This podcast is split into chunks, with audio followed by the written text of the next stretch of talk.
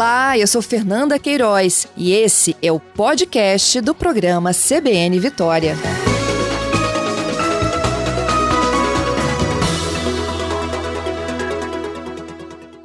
Lélio, bom dia. Bom dia. O que, que o pessoal anda colecionando aí que é no mínimo inusitado e que a gente vai adorar conhecer? É, o colecionismo é muito amplo, né? Mas, por exemplo, um interessante é uma caixinha de fósforo, por exemplo, o pessoal coleciona. Cartinhas de Pokémon, carrinhos, tampinhas de garrafa, e vai, é muito vasto. Essas caixinhas de fósforos aí, ao longo dos anos, elas devem ter mudado muito, né? Deve ser interessante, até do ponto de vista histórico, olhar essas, essas raridades. O interessante é que na década de 70 as caixinhas eram distribuídas como brindes em hotéis, restaurantes, aviões. Antigamente podia fumar no avião, né? A própria companhia aérea dava uma caixinha de fósforo para o fumante. Olha que interessante. Traz muito a nossa história, né? A gente acha que é só um objeto ali, mas com aquele objeto a gente tem um pouco da nossa cultura naquele momento. Você me contando essa história do avião, eu não sabia, por exemplo.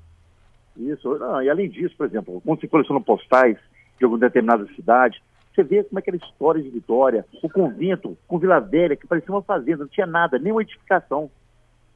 E o, o Lélio, esse evento ele acontece aqui hoje, são colecionadores do Brasil inteiro. Como é que funciona? Vieram 33 expositores do Brasil inteiro. Veio gente do Rio Grande do Sul, do Paraná, veio de São Paulo, Rio de Janeiro, Belo Horizonte, também veio pessoal do Nordeste, Sergipe, da Bahia. Então, as pessoas expõem as coleções existe também um intercâmbio, é para comprar, vender, a gente avalia também, faz trocas. E são peças assim que têm um valor simbólico muito alto, né? É, e também devem ser vendidas com um valor bem diferente, né? Do que custaria uma caixinha de fósforo no supermercado, por exemplo. Não, eu, eu, eu como eu expliquei, o colecionismo é muito vasto, é muito amplo a situação. Então existem diversos valores. Tem coleções mais baratas, tem coleções mais caras. Por exemplo, coleções de moedas geralmente são mais caras, entendeu? De filatelia, de selos também são caras. Uhum. É, nesse evento aí, o que, que, que, que, você tem de mais curioso que você acha que a gente vai se interessar bastante lá? Ah, tem, por exemplo, vários é, documentos históricos assinados por Dom Pedro II, pela Princesa Isabel, por diversos barões, de barão de Itapemirim, que é do Espírito Santo. Também tem ah, as cartinhas de Pokémon, tem cartinhas caríssimas, que valem até mais de mil reais. Você consegue imaginar uma situação como essa? Eu consigo imaginar. Não consigo comprar uma caixinha dessa, mas para muitas pessoas deve ter um valor até maior do que esse. Você é colecionador também, Lélio? Eu sou colecionador, coleciono documentos históricos do Império. Como é que você começou a, ter esse interesse, essa paixão pelo colecionismo? Como foi isso? Eu acho que o colecionismo já é inerente ao ser humano. Todos nós temos um pouco de colecionador. Todos nós colecionamos alguma coisa nas nossas vidas, tá?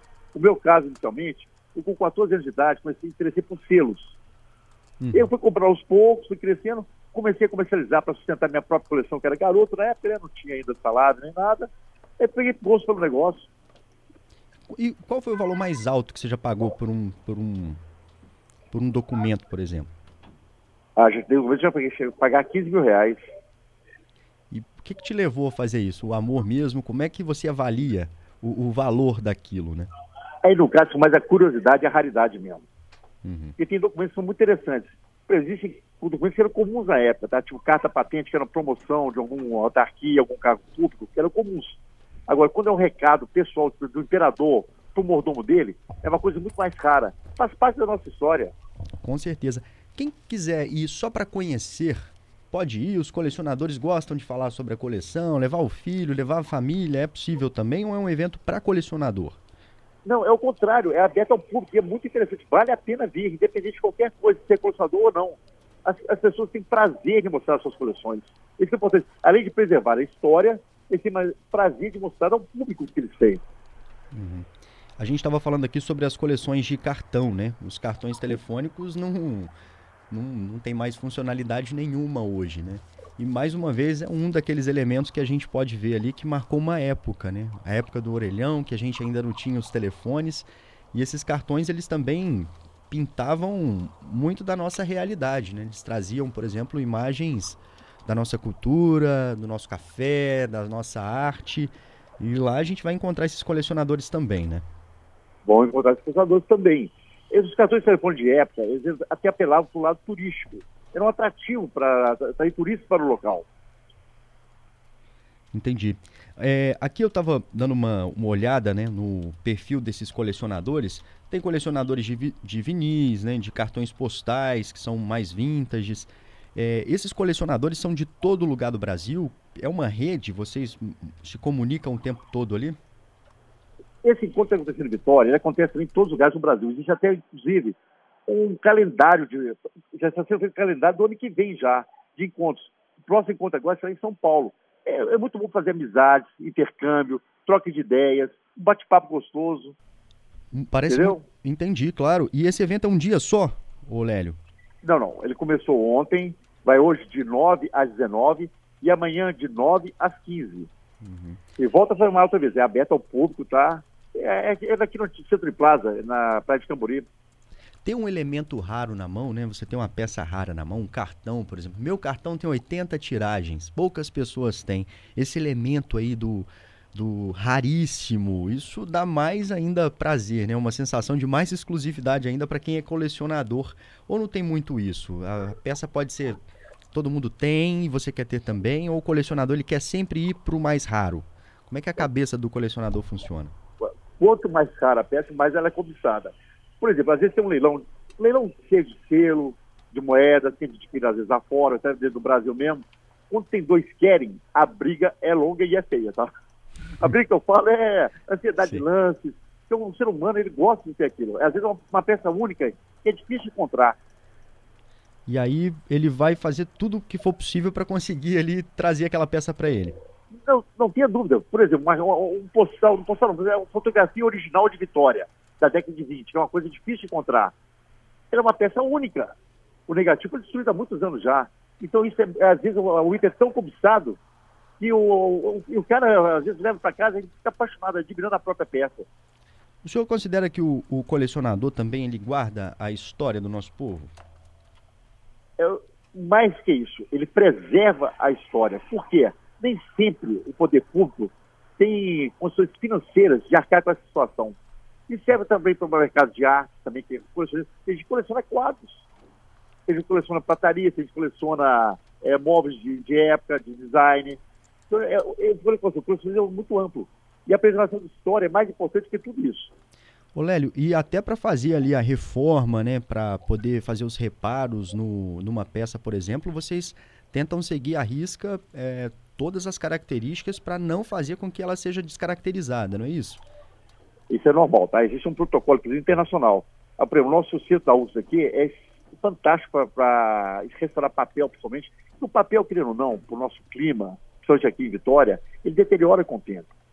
Então, isso, a preservação é a coisa mais importante no, no caso de um documento.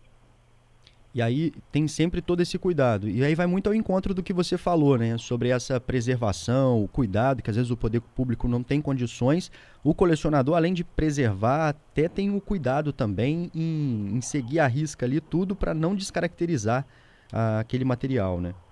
E o mais bacana de tudo, que às vezes, a maior parte das vezes, o colecionador quer mostrar a sua coleção. Ele quer só para ele, não. Isso que é o mais importante. Por exemplo, existem exposições aí já é exposições com premiação e tudo mais, não só nacionais, como internacionais. Por exemplo, existe uma, uma exposição de cartões de eh, postais, com premiação e tudo mais, entendeu? Sim. Esses documentos aí da época do Brasil Império, que foram até assinados pela família real, membros da corte, essa coleção vai estar tá lá também. É a sua coleção? É minha coleção.